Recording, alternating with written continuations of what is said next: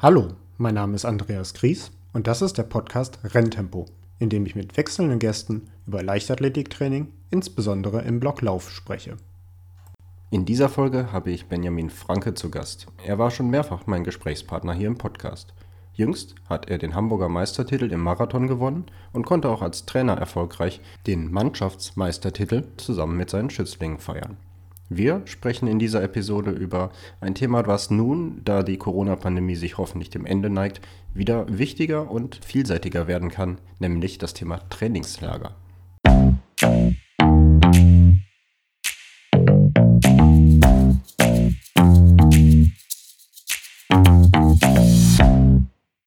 Benny, ich grüße dich äh, mal wieder. Ich weiß gar nicht, das ist jetzt das dritte, vierte Mal, glaube ich. Ähm, es wird Zeit, dass wir äh, mal wieder miteinander sprechen und wir haben uns das Thema Trainingslager rausgesucht. Was ist denn dein Lieblingsort für ein Trainingslager? Gibt es das? Moin, Andreas, erstmal. Ähm, ich glaube, ich würde sagen, es kommt darauf an, wo man hinfährt, aber da wir Nordlichter in Deutschland ja ganz gerne in die portugiesische Sonne fahren, ähm, würde ich mal sagen, Galau. Das kommt bestimmt des Häufigeren vor, dass man mal äh, einen schönen Galau zu sich nimmt und das ist irgendwie ein schönes Wort, was ich immer mit äh, viel Laufen, aber vor allem auch der portugiesischen Sonne verbinde. Das heißt, du bist der, bist der Portugal-Fahrer. Ich bin ja tatsächlich, was, was die meisten wahrscheinlich wissen, erst nach Hamburg gekommen, war vorher schon leichtathletisch in anderen Regionen Deutschlands unterwegs und wir waren dann mehrfach genau auf der anderen Seite der Grenze in, äh, in Spanien ähm, aber auch noch Atlantikküste. Das wissen viele gar nicht. Es gibt einen kleinen Part Spaniens, der an der Atlantikküste liegt. Und auch da war, war sehr schön. Ähm, allerdings muss ich auch immer sagen, ich war damals halt einfach Sprinter und Sprinttrainingslager und ähm, ich sage jetzt mal so bei dir Richtung Marathon-Trainingslager. Das sind natürlich auch ähm, zwei unterschiedliche Welten. Ich glaube, das ist vielleicht ein Thema, was wir heute auch noch ein bisschen anschneiden, dass man sich natürlich auch Gedanken darüber machen muss, was will man überhaupt trainieren und dann was für Anlagen oder so braucht man. Finde ich ein gutes Thema, wie du schon sagtest. Ich bin jetzt genau direkt mit einem, mit einem Gebiet vorgeprescht, aber vielleicht können wir ja damit mal beginnen, dass wir das mal so ein bisschen ja, nach Regionen aufteilen. Wir nehmen uns mal die ganze Weltkarte vielleicht. Wie viele ähm, unterschiedliche Regionen würdest du denn gerade für uns ja, äh, Norddeutschen so in die ersten Reihen stellen, sag ich mal. Also was, was hört man am meisten, wo die meisten irgendwie hinfahren? Kannst du ja einfach mal beginnen und dann ergänzt sich, wenn mir noch was einfällt. Ja, ich glaube, es gibt auch so ein bisschen immer eine Wellenbewegung, habe ich den Eindruck. Also es gibt eine Zeit lang einfach Orte, die sind in und modisch und ähm, dann wieder eine Zeit lang irgendwie weniger. Also ich glaube allgemein bei, bei deutschen Kaderathleten über alle Disziplinen war in den letzten Jahren ähm, Südafrika häufig ein bisschen en vogue, weil da vieles zusammenkommt. Also einerseits gibt es die Möglichkeit, in der Höhe zu trainieren. Andererseits, was finde ich, wenn man wirklich sowieso weiter weg will, also weiter weg beispielsweise andere Kontinente, ähm, auch dafür spricht, ist, dass man keine oder nur eine geringe Zeitverschiebung hat. Das ist ja, wenn man dann beispielsweise Flagstaff als klassischen Höhentrainingslager in den USA dagegen stellt, halt einfach nochmal eine ganz schöne Hausnummer, wenn ich da ein paar Stunden Zeitverschiebung habe woran man sich ja als mit dem Körper auch ran gewöhnen muss. Dann ähm, gibt es sicherlich die europäischen Orte und ähm, ja, da hatten wir gerade schon Portugal, Spanien. Äh, es gibt auch noch ein paar Bereiche Italien, Sierra Nevada wurde letztes Jahr auch so im, mit den Corona-Beschränkungen, wo einiges nicht möglich war von einigen, auch wahrgenommen in Europa, auch im, im Bereich Lauf. Dann haben wir natürlich noch einen ganz anderen Part, was für Läufer interessant sein kann. Vor allem jetzt so in den nächsten Monaten ähm, war eine Zeit lang auch mal sehr modisch, dann halt im November, Dezember nochmal noch nördlicher zu fahren und ein Skitrainingslager zu machen. Ja, da sprichst du eigentlich viele spannende Bereiche an. Ich äh, würde vielleicht auch nochmal ähm, das ergänzen. Also ich glaube, du hast es schon angedeutet, Amerika hat, glaube ich, an sich schon super viele Orte, ähm, neben Flagstaff äh, beispielsweise auch Boulder und andere Orte. Und ich glaube aber, das kommt immer mehr ähm, wirklich nur noch für die, für die äußerste ja, ich nenne es jetzt mal Elite irgendwie ähm, ins Gespräch. Also ich weiß, dass Giza immer noch regelmäßig in Amerika ist, aber ansonsten glaube ich, hast du schon gesagt, gibt es mit Südamer äh, Südafrika, dann eben auch Kenia ähm, und dann Spanien und dann auch gar nicht so weit weg, wenn man an Italien oder auch ähm, Österreich mit St. Moritz denkt. Äh, Philipp Flieger war jetzt ja in Siestre relativ häufig, dann gibt es da, glaube ich, schon auch genügend Möglichkeiten, um die Zeit äh, ja, ohne große Zeitverschiebung äh, zu überbrücken. Aber ich glaube, wir könnten doch mal ein bisschen mehr ins Detail gehen, was du gerade sagtest mit dem Außenseiter eigentlich, also quasi über den Winter. Und ich habe dann nämlich einen spannenden Artikel die Tage auch gelesen wo es darum ging, wie sollte man auch eine mögliche Saisonpause effizient gestalten. Und ich glaube, da ist dann eben genau sowas wie ein äh, ja, Skilanglauf Urlaub äh, gar nicht äh, so verkehrt, mal irgendwie über die Grenzen zu denken, weil ich glaube, dass man dadurch dann extrem gut sich auf eine neue Saison vorbereitet. Ich glaube, man kriegt den Kopf kaum besser frei, indem man Sport macht äh, in einem Bereich, wo man sonst gar nicht irgendwie unterwegs war und eigentlich ja auch dann sich ganz schnell irgendwie kleine neue Ziele setzen kann, ähm, was dann auch vielleicht so die Fähigkeiten auf, auf äh, Skiern angeht. Und ich bin mir sicher, so was man von einigen Athleten gehört hat, ich weiß, dass äh, Katharina Steindruck zum Beispiel das schon seit Jahren macht, dass man da eben auch sehr schnelle Fortschritte irgendwie erzielt. Und ich glaube, dass man dann ganz, ganz schnell an den Punkt kommt, dass man merkt, wie gut es dem kardiovaskulären System tut. Und gleichzeitig bin ich mir sicher, weil ich es selber mit Athleten noch nicht äh, ausprobieren können, dass man dann viel schneller vielleicht auch in die Grundlage im Laufen wieder reinkommt, wenn man eben so eine aktive, so eine aktive Saisonpause mit einem ja, Art Trainingslagercharakter verbunden hat. Ja, ähm, oder halt auch in, in, in den frühen Belastungsphasen, ja. Witzig ist, wenn wir jetzt über, den Skibereich reden, also einerseits verbinden viele Trainingslager ja klassisch mit dem Sonne, Strand, warm, ja. Ähm, ist ja, ist ja auch schön, ist aber eigentlich ja nicht der primäre Ziel eines Trainingslagers. Wir reden sicherlich auch noch ein bisschen über verschiedene Ziele, die man mit einem Trainingslager verfolgt. Aber eigentlich geht es, wie der Name ja sagt, ums Training. Und demnach kommen ja alle Orte in Frage, jetzt mal ganz platt gesagt, bei denen Leute an denen Leute gut trainieren. Ja, also ich könnte mir natürlich jetzt auch eine Karte angucken, wo sind einfach starke Vereine, Trainingsgruppen, die werden wohl gute Anlagen haben. Ja. Und natürlich fahren wir häufig so gerade, also jetzt nicht die Leistungsathleten oder die, die, die Hochleistungsathleten hast, sondern die klassischen Vereinsgruppen so Richtung Osterferien, Frühjahrsferien, Semesterferien, Frühjahr, je nachdem, welche Altersklasse man da, ähm, da hat und welches Bundesland. Da gibt es ja auch verschiedenste Ferienmodelle, habe ich auch erst festgestellt, als ich nach Hamburg gekommen bin, mit den Skiferien hier. Und ähm, das ist so eine klassische Zeit, wo in Deutschland vielleicht noch das Wetter mies ist und man dann so Richtung ja, Mittelmeer oder sowas abdampft, um dann auch mal im Draußen schon schöne Einheiten schnell machen können in kurzen Sachen. Äh, ich sage jetzt mal ganz ketzerisch, diese Zeit ist vorbei, dank ähm, Kohleverstromung und Co.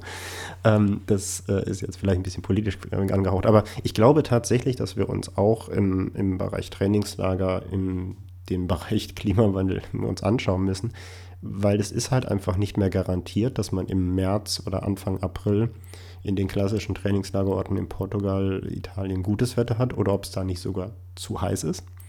Andersrum äh, kann es bei uns auch mega warm sein. Äh, es kann auch Rotzwetter an jedem anderen Ort sein. Also diese relativen Garantien, die man hatte, sind ein bisschen hinüber. Ähm, und man kann halt auch komplett, ich sag mal, platt ins Klo greifen. Ja? Du könntest theoretisch zwei Wochen Superwetter in Hamburg an Anfang April haben und du gehst dann irgendwo hin und hast Waldbrände. Also ist halt einfach dann mies wenn wir jetzt uns von diesem Sommergedanken ein bisschen weglesen und, und wieder zurück auf Ski kommen, ähm, Skilanglauf ist ja nicht nur auf Schnee. Das habe ich jetzt festgestellt, weil ich war ähm, für einige Zeit in Schweden unterwegs und habe da ganz interessant halt auch den Leistungsstützpunkt Falun besucht. Das ist ein Ort, da findet im März, auch das muss man sich erstmal auf im März Skilanglauf Weltcup statt. Ich glaube, ob die dann natürlichen Schnee um die Zeit haben, weiß ich nicht, könnte auch warm sein. Aber ähm, grundsätzlich, die haben da Skisprungschanzen, die haben da ein Leichtathletikstadion, die haben da eine Schwimmhalle, die haben da alles, was man sich wünscht. Ja, ziemlich alle Sportarten zusammengehaut, so ähnlich wie Chiembaum, nur halt mit Skisprungschanzen. Und ähm, die machen da in den Zeiten, wo kein Schnee liegt, auf den Skilanglaufpisten Rollerski. Und da sind jede Menge unterwegs. Also man könnte auch jetzt beispielsweise da ein Ausdauertrainingslager machen. Du kannst dann laufen, die haben Crossstrecken kannst natürlich auch Straßenläufen machen. Du kannst ins Stadion gehen. Du könntest aber auch sagen, okay, ich mache mega lange Umfänge. Das heißt, ich gehe ein oder zweimal die Woche nicht laufen, sondern mache Rollerschieberbewegung dort. Du kannst sogar BMX Mountainbike Strecken fahren. Ähm, also solche Sachen sind ja auch möglich. Du kannst ins Wasser. Und das ist natürlich ein bisschen anderes Modell als das, was man klassischerweise kennt. Ich glaube, du hast da auch was ganz Wichtiges mit angeschnitten, und zwar der Aspekt, dass wir uns ja, also gerade in dem Bereich, wo wir uns ähm, als Trainer tummeln, ähm, sind wir eben ja ich sag mal, mit der Subelite und den Leuten, die gerne Richtung Leistungssport gehen möchten, aber wo man auch manchmal sagen muss, neben einem Beruf, neben einem Vollzeitstudium ist es einfach ja auch nicht möglich, dass äh, ja mehrere Trainingslager im Jahr geplant werden können. Und ich glaube, da sprechen wir die meisten Zuhörer bei uns äh, jetzt bei der Folge auch mit an. Wenn man zum Beispiel davon ausgeht, man hat de facto im Jahr vielleicht ein oder zweimal die Möglichkeit für eine Woche ähm, oder auch mal zehn Tage ins Trainingslager zu fahren. Ich glaube, damit sprechen wir so die meisten an und ich denke, dann ist es genau richtig, was du sagst. Dann muss es eben nicht ähm, Südafrika, Amerika oder äh, Kenia sein, sondern dann tut es eben ja besonders gut, wenn die Anreise einfach ist, wenn die Umgebungsbedingungen vor Ort äh, so sind, dass wir uns nicht groß umstellen müssen, gerade auch was Ernährung angeht und äh, Schlafverhalten und so weiter. Und ich glaube, dann äh, sind wir uns beide einig, dass je angenehmer quasi der Aufenthalt gestaltet wird, desto besser wird das Training auch ausfallen. Und ich glaube, das ist eigentlich der, der, der, das der Kernpunkt, den wir in dem Trainingslager ansprechen möchten. Wir möchten Athletinnen und Athleten die Möglichkeit geben, gut zu trainieren, sich vor allem gut zu erholen und das eben über äh, einen Zeitraum von beispielsweise sieben bis zehn Tagen. Und ich glaube, da ist es dann wirklich egal, ob du ähm, ja, in die Lüneburger Heide fährst ähm, oder ob du ähm, nach Albufeira äh, in Portugal fährst oder na, äh, nach Mallorca fliegst. Ich glaube, wenn du vor Ort dich wohlfühlst, dann ist das, glaube ich, das Wichtigste. Und ich glaube, da muss man einfach dann auch so ein bisschen schauen, wie ist die Gruppe, ähm, können können die Leute sich frei machen, äh, wenn man nur eine Stunde mit dem Auto gefahren ist und sagen, so, jetzt sind wir hier wirklich im Trainingslager und wir sind hier komplett für uns und nur fürs Trainieren. Und da fällt es mir zum Beispiel ein, als wir in Kienbaum waren, da hatten wir die äh, Schöneborns auch parallel äh, dort, die zu zweit in ihrer Zwillingstrainingsgruppe dort trainiert haben und die wohnen in Berlin, fahren aber nach Kienbaum raus, was ja weniger als eine Stunde Autofahrt ist und sagen so, jetzt haben wir hier vier Wochen äh, intensiven Trainingsblock. Und ich glaube, ähm, das ist einfach ganz toll zu sehen, dass egal wo, wenn man sich das Trainingslager insgesamt definiert und dann eben auch die Inhalte konkret ähm, sich vorsetzt, dann ist es, glaube ich, genau der Aspekt Trainingslager, den man haben möchte. Und ich glaube, dann ist es auch in Anführungsstrichen egal, ob man ähm, ja wo man sich befindet und ähm, wie das Wetter dann sein kann, weil wie du schon sagtest, du kannst auch äh, Glück und Pech haben, egal wo du dich aufhältst. Und das ist, glaube ich, so ein ganz wichtiger Punkt, ähm, aber wenn man von vornherein sagt, ich will aber auch so eine Art Urlaub damit bei haben, das heißt auch mal vielleicht ähm, einen spanischen äh, Delikatesse abends essen, einen guten Fisch oder auch mal ein Glas Wein trinken dazu, dann ist es natürlich dann auch äh, vertretbar, wenn man jetzt mal, ähm, ich sag jetzt mal, das Fliegen und so weiter außen vor lässt, dass man sagt, okay, man will da auch eine Art Urlaubscharakter haben und das ist irgendwie schwer an der heimischen äh, Nordsee zu haben und deswegen entscheidet sich die Gruppe eher für was, was ein bisschen weiter weg vielleicht auch liegt. Ja, ich glaube, das ist ein ganz wichtiger Aspekt. Man muss sich, glaube ich, auch überlegen, was, was will ich erreichen mit, ähm, mit, dem, mit der Ortswahl. Weil, ähm, klar, wie du schon sagtest, gerade die Berufstätigen oder sowas, es geht ja dann darum, rauskommen, sich mal aufs Training konzentrieren zu können. Das unterstreichen, glaube ich, soweit noch alle. Ähm, und es soll im besten Fall auch einfach immer Spaß machen, weil wenn unser Sport keinen Spaß mehr macht, dann ist es eigentlich egal, wie gut man ist, haben wir ähm, bei den Olympischen Spielen auch bei der US-Turnerin dann beispielsweise gesehen. Also es geht auch auf Weltklasse-Niveau immer noch darum, es muss auch Spaß machen. Aber mit der Ortsauswahl habe ich dann natürlich zwei Möglichkeiten. Ich sage jetzt mal die Extreme. Ich nehme einen Ort, wo ich einfach Fun habe, Party habe und kann auch mal zwischendurch noch trainieren, sage ich mal. Ja? Das kann für gewisse Altersgruppen, für gewisse ähm, Leistungsqualitätsgruppen wichtig oder richtig sein. Ja, also beispielsweise Mallorca, Magaluf ist ein spanisches Leistungszentrum. Da hast du auch auf der Bahn und sowas alles, was du dir wünschst. Du hast aber auch nur ein paar Meter weg zu Bars, äh, Sangria und Strand. Das muss man dann auch können und dann muss man als Athlet sagen, okay, ich bin für das eine hier und ich nehme das andere mal mit, aber ich übertreibe es nicht. Oder aber, anderes Gegenbeispiel, fast schon Chiembaum, da hast du keine andere Chance als trainieren. Da ist der Hund begraben, da kommt hier nun wieder ein Wolf vorbei, ich übertreibe. Aber äh, da ist halt auch, das nächste ist halt Berlin und da musst du mit der S-Bahn hin und zur S-Bahn-Station hast du aber auch schon, ich glaube, sieben bis acht Kilometer.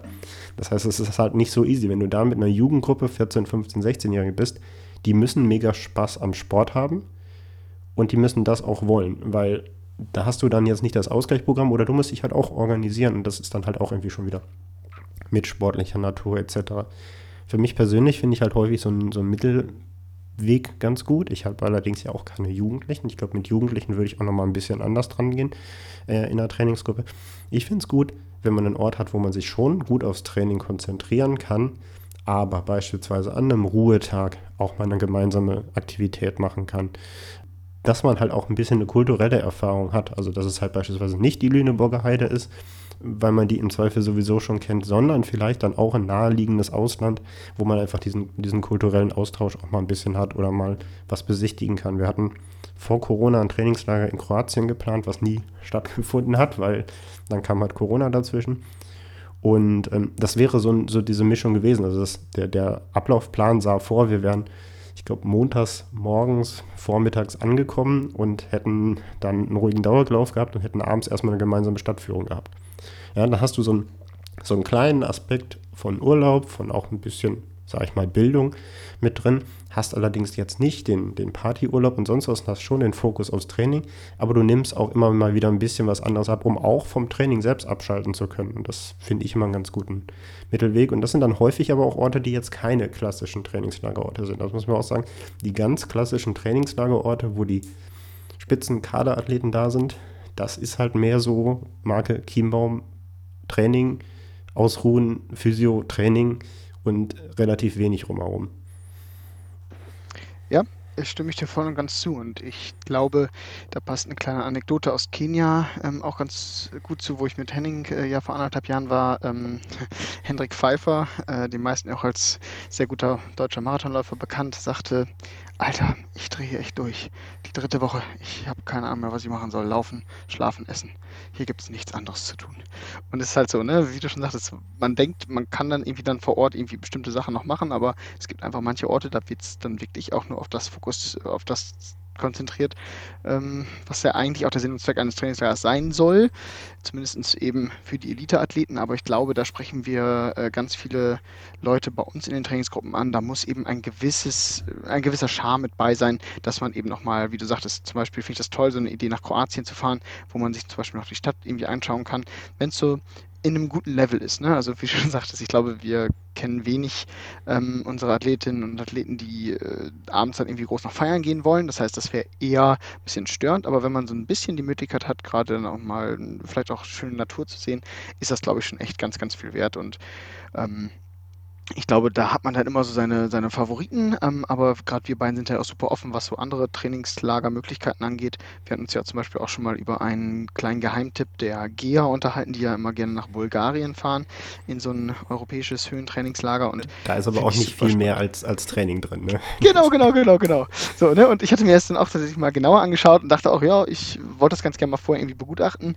Ähm, hab's noch nicht geschafft, aber ähm, ja, also ich war jetzt auch schon zum Beispiel in, in, in St. Moritz und da fand ich es zum Beispiel auch ein bisschen zu trubelig ähm, und ähm, war dann tatsächlich auch dann äh, die meiste Zeit, als ich vor Ort war, ähm, in Davos, was gar nicht so weit weg ist. Ähm, das hatte ich früher tatsächlich immer nur mit Gesa Krause so ein bisschen verbunden und ähm, man merkt schon so ein bisschen auch die Bewegung, so dass die Leute aus dem doch überlaufenderen St. Äh, St. Moritz dann doch auch ganz gerne mal woanders hingehen und es ist halt irgendwie, wie du schon sagtest, so je nach Typ, glaube ich, auch so ein bisschen unterschiedlich. Ähm, Philipp hält sich ja da ganz raus, der geht mal aus Estria nach Italien, da würde ich mir das auch ganz gerne mal anschauen, aber ich glaube, unterm Strich hast du schon gesagt, die Bedingungen sind überall ähnlich und dann ist es einfach auch so ein bisschen persönliche Vorliebe. Und wenn es der Hotelier ist, mit dem man sich besonders gut versteht oder der, der einem das, äh, das kleine Apartment äh, vermietet, wenn der einem besonders sympathisch ist, dann kommt man da immer wieder drauf zurück. Und ich glaube, das ist schon echt schön. Ähm, und vielleicht gehen wir einfach jetzt mal einen Schritt weiter. Was sind denn auch so gute Möglichkeiten, wo man auch nur für ein paar Tage gut wegkommt? Und ich glaube, da haben wir beide, sowohl du bei Hamburg Running als auch ich beim Laufteam Hasper Marathon, jetzt für den äh, kommenden Herbst, Winter was geplant, wo wir sagen, je kürzer die Anreise, desto besser eigentlich. Also so ein kleines Wochenend-Auftakt-Trainingslager, so nenne ich es mal, das hatten wir in der Vergangenheit auch schon des Öfteren zusammen und ich glaube, das ist einfach auch was Tolles, ähm, wo sich die Leute, die mitfahren, einfach auch ähm, ja, die Zeit nehmen und dann hat man eben auch nochmal mehr Zeit, als nur zusammen äh, laufen zu gehen, sich über Trainingsinhalte auszutauschen, sondern eben auch nochmal die Möglichkeit, bei einem äh, sozialen Event ähm, abends einfach mal äh, ja, ein bisschen rumzuspinnen, Gedanken auszutauschen und äh, rumzuphilosophieren. Und ich glaube, das ist eben auch ein ganz, ganz wichtiger Aspekt, den man im Trainingslager gerade für unsere Gruppen unbedingt immer wieder in den Fokus setzen muss. Die Leute den Leuten Zeit einzuräumen äh, für einen sozialen Austausch an der Stelle. Es ist unabdingbar, möglichst früh in der Saison Werwölfe zu spielen, weil dann weißt du sofort, wer in der Gruppe lügen kann und wer nicht. Also ich kann das nur raten, äh, Werwölfe. Und am besten als Trainer dann auch immer derjenige sein, der das moderiert, weil dann ist man aus der Nummer fein raus. Und, und man kann finde, schön beobachten. Und ich finde, es macht sehr viel Spaß, es auch zu moderieren und nicht nur es zu spielen. Wer das nicht kennt, Werwölfe Rollenkartenspiel.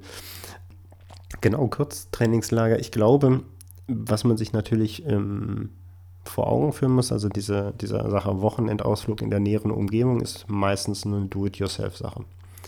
Also ähm, wenn man ein Trainingslager nach Spanien, äh, auch Türkei, wo ich aus verschiedenen Gründen jetzt nicht hinfahren würde, aber diese, diese klassischen Trainingslagerorte im Mittelmeer kann man sich ja auch meistens zusammen buchen, so eine Art Pauschalreise mäßig. Dann ähm, hat man weniger Aufwand und Kosten halten sich auch im normalen Rahmen war jetzt nie die Art Trainingslager, die ich gemacht habe. Also wenn ich das organisiert habe, habe ich schon auch irgendwie trotzdem immer alles selber zusammen organisiert. Aber das ist gerade bei diesen ähm, Sachen in der Umgebung eigentlich unabdingbar. Also ich kenne jetzt keinen, der da irgendwie was fertig produziert. Und dann gibt es eigentlich zwei ganz, ganz wichtige oder ja, was heißt wichtige Tipps, ganz, ganz einfache Tipps eigentlich. Das eine sind Jugendherbergen. Die sind mittlerweile so, dass da nicht nur der klassische Hagebuttentee gibt, den gibt es teilweise nicht mal mehr, was ein Skandal ist, sondern die sind gut ausgerüstet, äh, du hast eine eigene Dusche, äh, ein WC auf dem Zimmer in den meisten Fällen bei den modernen Sachen. Du musst ein bisschen gucken, wie ist das mit dem Essen, wenn du mit einer Erwachsenengruppe da bist. Und ähm, dann hast du für, wenn du jetzt keine Gruppe hast, die total darauf bedacht ist, ich brauche Federbett und ähm, fünf Sterne essen, dann kannst du da ein Wochenende auch mit Erwachsenen gut hin und musst dir dann ein bisschen die Umgebung gucken. Wenn du Orte hast, wo du in der Umgebung ein Stadion beispielsweise hast, wenn das für dein Wochenende wichtig ist, dann lohnt sich entweder mal beim Verein, bei der Stadt anzufragen, kommt man da rein. Wenn man ein bisschen Vorlauf hat, funktioniert häufig auch. Es gibt Jugendherbergen, die haben eigene Turnhallen. Wichtig finde ich halt immer so Gruppen- oder Seminarräume, was fast immer der Fall ist, aber da kann man so diese Aktivitäten wie naja, einerseits Gruppengespräche, aber auch dann irgendwie einen gemeinsamen Spielerabend oder sowas ähm, dann ganz gut verwirklichen. Und dann guckt man sich halt die Umgebung, ich sag mal ganz klassisch auf Google Maps an. Kann ich da für uns Läufer einen Dauerlauf machen, der länger als eine Stunde ist, oder laufe ich dann irgendwie 30 Mal um die, um die Jugendherberge? Die andere Option ist, es gibt von fast allen ähm, Landessportbünden äh, Sportschulen. Und die sind häufig sehr, sehr auf Fußball ausgerichtet.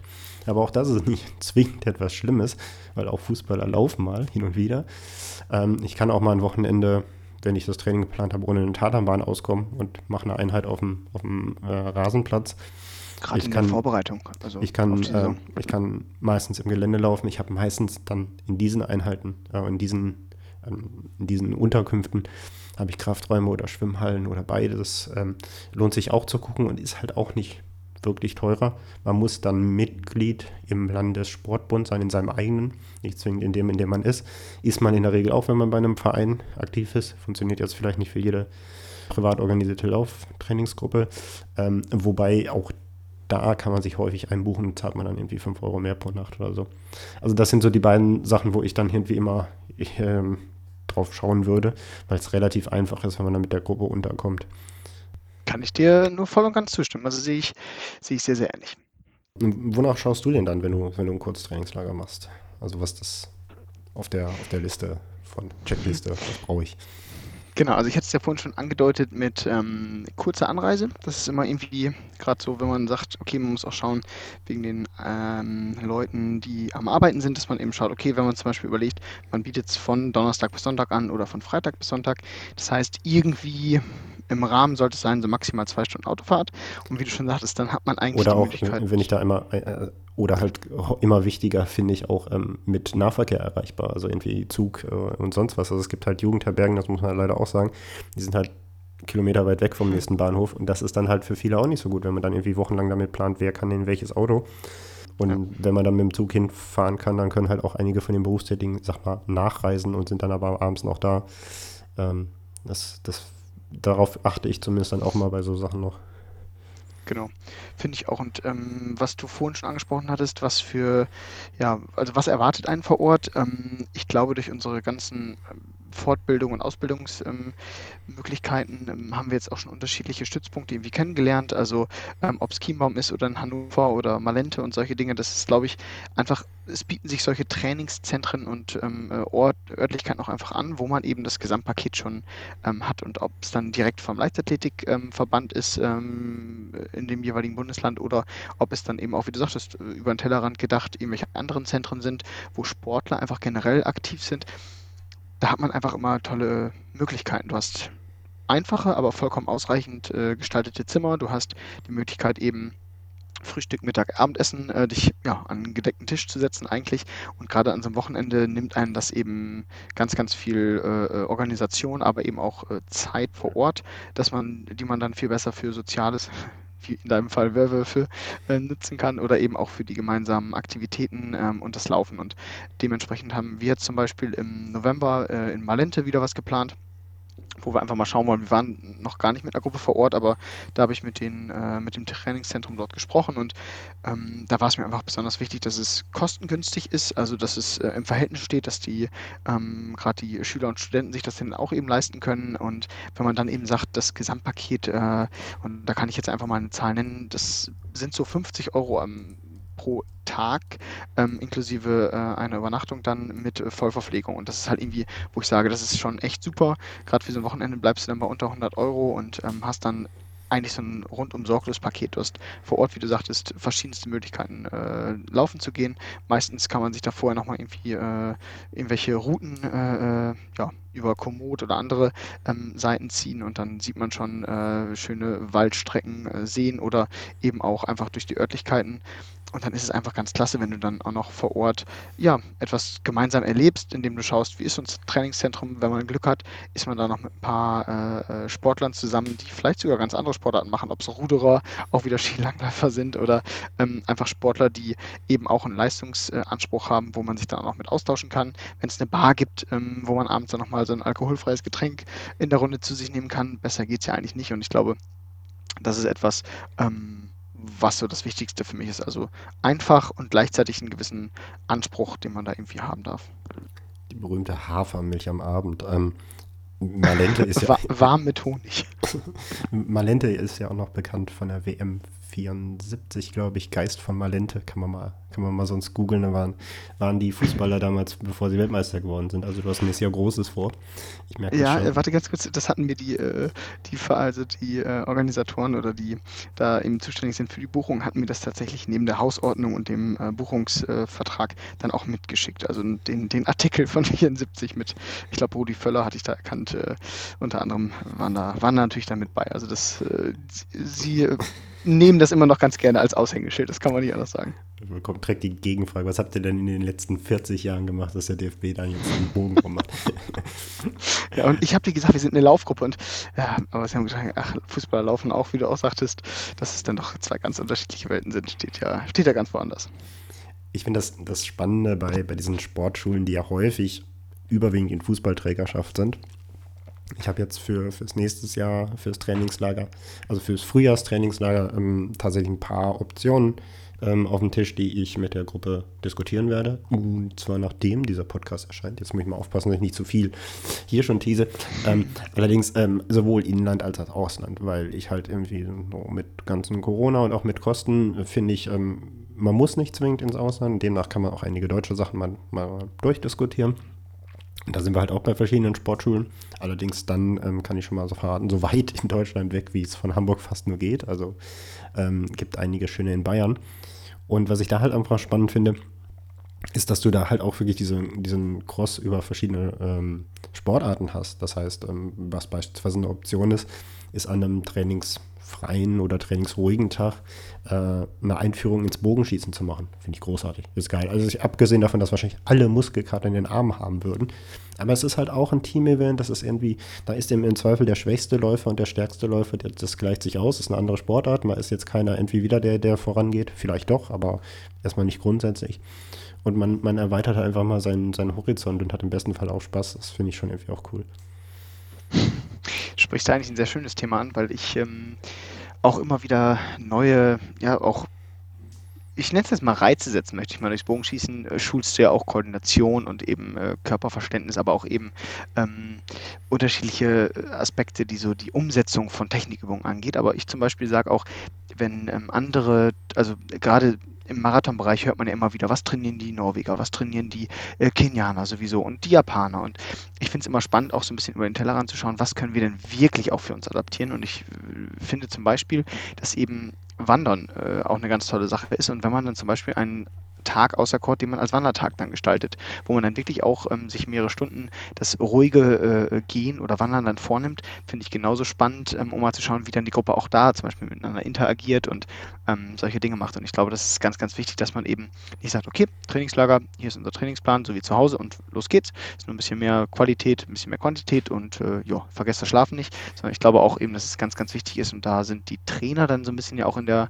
in der Verantwortung, das zu gestalten und das müssen sie natürlich nicht alles in Persona machen, aber dass man dann wenigstens schaut, hey, wer hat Lust, da mit äh, das, also das, das Trainingsjahr als Event zu gestalten. Und ich glaube, das ist immer etwas, was ganz wichtig im Fokus stehen sollte, dass man Vorfreude erzeugt und dann eben auch bei der Umsetzung schon vorab sich ganz viele Gedanken macht, ähm, die natürlich auch Freiraum lassen sollen, ähm, damit man eben auch mal Trainingseinheiten schieben kann etc. Aber wie du sagtest, wenn man dann zum Beispiel eine Klasse in einer Bogenschießschule äh, bucht, dann ist das einfach ein gesetzter Termin und äh, da muss man sich dann dran halten und das ist irgendwie, glaube ich, auch, ist dann ganz spannend ähm, und ich stelle mir so vor, wie mit einer Yoga-Klasse, wenn manche sagen, nee, habe ich eigentlich keine Lust zu. Und nachher kommen die meisten wahrscheinlich raus und sagen, ey, irgendwie war das doch ganz spannend, weil man sich irgendwie vielleicht darauf eingelassen hat und das gemeinsam erlebt hat. Ich sage Tanzkurs. Tanzkurs ist das Ding. Das habe ich ja in Vorbereitung auf meine Hochzeit, ich sage jetzt wirklich mal machen müssen, aber ähm, dann freiwillig weitergemacht und habe großen Spaß auch dran. Und es ist, ähm, ich tease nicht so viel, ich werde darüber mal irgendwann auf Leicht ein Leichtathletik-Training schreiben. Du kannst halt Koordinationsübungen und Tanzen kombinieren. Und ich habe damals schon als 400-Meter-Läufer die These aufgestellt, es werden nur diejenigen 400 Meter Hürdenläufer, die entweder einen Tanzkurs gemacht haben oder ein Instrument spielen gelernt haben, was, finde ich, nicht so weit hergeholt ist, weil es ist eine Form von Rhythmus- und Koordinationsschulung. Ich glaube, das ist, das ist ansonsten, das würde ich mit Jugendgruppen wirklich machen, ne? wenn es so richtig geht, ja, ihr habt noch keinen irgendwie Abi, habt ihr einfach noch mal Abiball, dann machst du im Trainingslager mit dem mal einen, eineinhalb Stunden Tanzkurs. Wenn du dann noch sagst, okay, zieh die Spikes an, dann tritt auch keiner jemand auf die Füße. Vielleicht besser nicht machen. Ähm, aber äh, das, ist, das ist auch äh, nicht schlecht. Ich möchte ein Mini-Thema noch, weil wir sind schon Richtung Ende, ähm, mal, mal ansprechen. Ich finde, es gibt auch noch so zwei Formen von Trainingslager, wenn wir jetzt nicht über das Wochenende sprechen, sondern länger. Und zwar Selbstversorgung oder ich setze mich ins gemachte Nest mit, ich sag mal, Buffet oder sonst was. Und ich finde, es gibt da auch ein Für und Wider. Ne? Also Selbstversorgung einerseits für meistens günstiger, wieder mehr Zeitaufwand, weil ich muss mich auch noch um Einkaufen und Kochen kümmern. Ähm, für die Gruppen wird irgendwie auch geschult. Man muss irgendwie sich einigen, was kocht man, wer kocht wie was. Äh, und Aufgabenverteilung wieder. Man muss genau das hinkriegen. Wenn das nicht klappt, dann gibt es erst recht Stress. Für, man lernt sich dadurch auch, finde ich, nochmal ganz anders kennen. Und das ist positiv. Und wieder, äh, wenn man Pech hat, hat es auch mal ein paar Tage, wo es richtig scheiße schmeckt. Das sind jetzt so meine äh, Argumente in beide Richtungen. Was meinst du? Ich würde noch hinzufügen, je kürzer das Trainingslager, desto mehr würde ich den Fokus eben darauf legen, dass man Zeit hat für das äh, Wesentliche, also Laufen. Das heißt, je kürzer ein Trainingslager, desto mehr würde ich ähm, mich ins gesetzte, äh, ins, ins gesetzte Netz, äh, ins gemachte Nest setzen wollen ähm, oder vorschlagen. Ähm, und je länger, desto besser ist es, glaube ich, wie du schon sagtest, auch ähm, alleine dafür, dass man mal schaut, dass man auch sich abwechslungsreich ernährt, man weiß, was man isst. Ähm, das ist auch immer seltener der Fall, dass man ein gutes Hotel wirklich auch auf Dauer dann erwischt, wo man sagt, das ist echt ein super Essen. Und ich glaube, der soziale Aspekt ist da echt, echt nochmal wichtig so. Und ich glaube, wenn du so mit zehn Leuten oder äh, vielleicht sogar 15 Leuten dir überlegst, abends, was essen wir denn gemeinsam, ist es schon echt spannend, so eine Gruppendynamik zu, zu haben. Und das ist endlich echt auch toll zu beobachten, wer dann so ein bisschen den Koch oder die Köchin spielt. Und ähm, ja, ich glaube auch nochmal. Also und vielleicht auch sogar noch der Punkt, je weiter man dann auch so vom Heimatort weg ist, desto interessanter ist es, weil dann weißt du auch nicht mehr, was du irgendwie kriegst. Es ist ja schon alleine in, in, Bayern hast du nicht mehr Aldi Nord, sondern Aldi Süd. Äh, aber sonst, ähm, du ja, brauchst nur bis ich, NRW. Auch, schon in NRW ist Süddeutschland danach. Stimmt. Du hast recht, du hast recht. Aber ja, ich glaube auch, je Ähm, also wenn die Gruppe dafür offen ist, glaube ich, ist es echt ähm, gut, wenn man sich selber versorgt, weil es dann einfach auch, äh, ja, einfach auch mal, jeder kann mal was kochen abends, aber wenn natürlich alle generell nicht so Lust auf Kochen haben, dann ist das natürlich auch schwieriger. Nicht, dass es jeden Morgen und jeden Abend das gleiche gibt, so ungefähr. Ja, ich glaube, es kommt auch ein bisschen einfach von der Gruppengröße an. Ne? Also, ähm, wie gesagt, so zehn Leute ist, glaube ich, meiner Erfahrung nach ganz gut. Bei 15 wird schon so, dann, dass man sagen muss, hm, kann man das mit einer Gruppe bekochen oder müssen dann irgendwie zwei äh, machen? Man muss ja gucken, wie viel, wie viel Kochgelegenheiten hat man jetzt in seiner Unterkunft. Weil man ist ja dann wahrscheinlich in sowas wie Bungalows oder sowas, dann muss man es auch ein bisschen aufsplitten. Ich glaube, bei einer, bei einer sehr großen Gruppe, also wenn ich jetzt irgendwie mit, mit über 20 Mann unterwegs bin, wird es halt schon wieder schwierig zu organisieren. Ähm, entweder muss es dann sehr darauf verlassen, dass die kleinen Gruppen sich dann untereinander machen, aber dann hast du halt so eine Grüppchenbildung, die ich gar nicht so geil finde. Ähm, oder du musst das recht autoritär von oben machen, was ich auch scheiße fände. Und ich glaube, du musst halt so eine mittelgroße Gruppe oder halt eine sehr kleine, wenn du irgendwie mit vier Mann im Trainingslager bist, dann kannst du dich auch äh, da kommunizieren, äh, wie, du, wie du klarkommen willst, dann funktioniert das ganz gut. Sehe ich ganz genauso. Also die Unterkunft definiert es natürlich auch vor. Wenn du einfach irgendwo, ich sage jetzt mal in einem, gerade im Triathlon kenne ich, dass äh, auch viele äh, Hotels einfach das All-In anbieten. Da macht es dann auch wenig Sinn, sich da irgendwie äh, abzusondern. Aber klar, wenn du zum Beispiel äh, in einem Hotel bist, wo du ein hast und du hast eine Küche, naja, dann würde ich natürlich auch vorschlagen zu kochen. Aber ich glaube, der Punkt Gruppengröße und dann auch eben die kleinen Grüppchenbildung ist dann nochmal richtig wichtig. Und dann kann man, glaube ich, auch sagen, je kleiner die Gruppe, desto eher kann man dann auch äh, selbst sich bekochen. Wunderbar. Ich glaube, wir haben eine relativ runde Folge hier. Ähm, wir haben über verschiedenste Aspekte für ein Trainingslager gesprochen und man könnte wahrscheinlich noch über ganz viele andere sprechen. Ich möchte mal was versuchen und so abschließend nochmal so einen Aufruf an alle Hörer. Ähm, schreibt mir doch gerne mal ähm, Trainingslagerorte, wo ihr gerne hinfahrt. Oder leite ich dann natürlich auch an Benny weiter. Weil nicht nur, weil ich natürlich noch mehr äh, aufsaugen will an Inspirationen, ähm, sondern auch, weil man sich dann, denke ich mal, ähm, auch noch mal ein bisschen austauschen kann. Und ähm, vielleicht gibt es äh, bei den Zuhörern ja noch die ein oder andere Perle, die uns noch nicht äh, bekannt ist und wo wir uns dann sehr gut. Mal Vor allem kann. vielleicht auch in Deutschland. Genau, das gerne in Deutschland. So ich, ich, weiß, wir haben ja überwiegend, das ist wenig überraschend, deutsche Zuhörer, ähm, aber nicht alles aus Hamburg, sondern schon sehr über Deutschland verteilt. Und ich finde auch, das ist ja auch mal andersrum. Also, wer, wer nicht aus Hamburg kommt, kann ja vielleicht auch mal in Hamburg ein Trainingslager machen. Würde ich dann jetzt nicht unbedingt ins City Center, auf so klug wird jeder selber schon sein, aber auch das ist ja möglich. Und ähm, ich habe halt auch, abschließend vielleicht das noch, bei den Orten, wo ich über Inlandstrainingslager nachgedacht habe, halt auch an meine alten Vereine gedacht. Weil ich meine, ich habe da jahrelang trainiert und habe da gut trainiert, kenne da die, die, die Laufstrecken etc. Ähm, man bräuchte eigentlich nur die Unterkunft. Auch das ähm, sind manchmal Möglichkeiten. Und für alle meine Athleten wäre es äh, eine ganz neue Region, die sie nicht kennen. Ja, sehr gut. Kontakte nutzen und äh, schauen, was, was woanders trainiert wird. Finde ich klasse, die Idee. Wunderbar. Ich danke dir für diese Folge. Danke ebenfalls, Andreas. Es hat mir wie immer Spaß gemacht.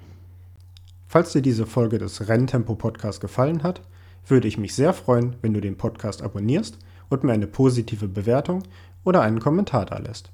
Sehr freue ich mich auch darüber, falls du ihn in den sozialen Medien mit deinen Freunden teilst. Hast du Fragen oder Anmerkungen zum heutigen Gespräch oder Themenideen für eine zukünftige Folge? Dann schreib mir gerne eine Nachricht.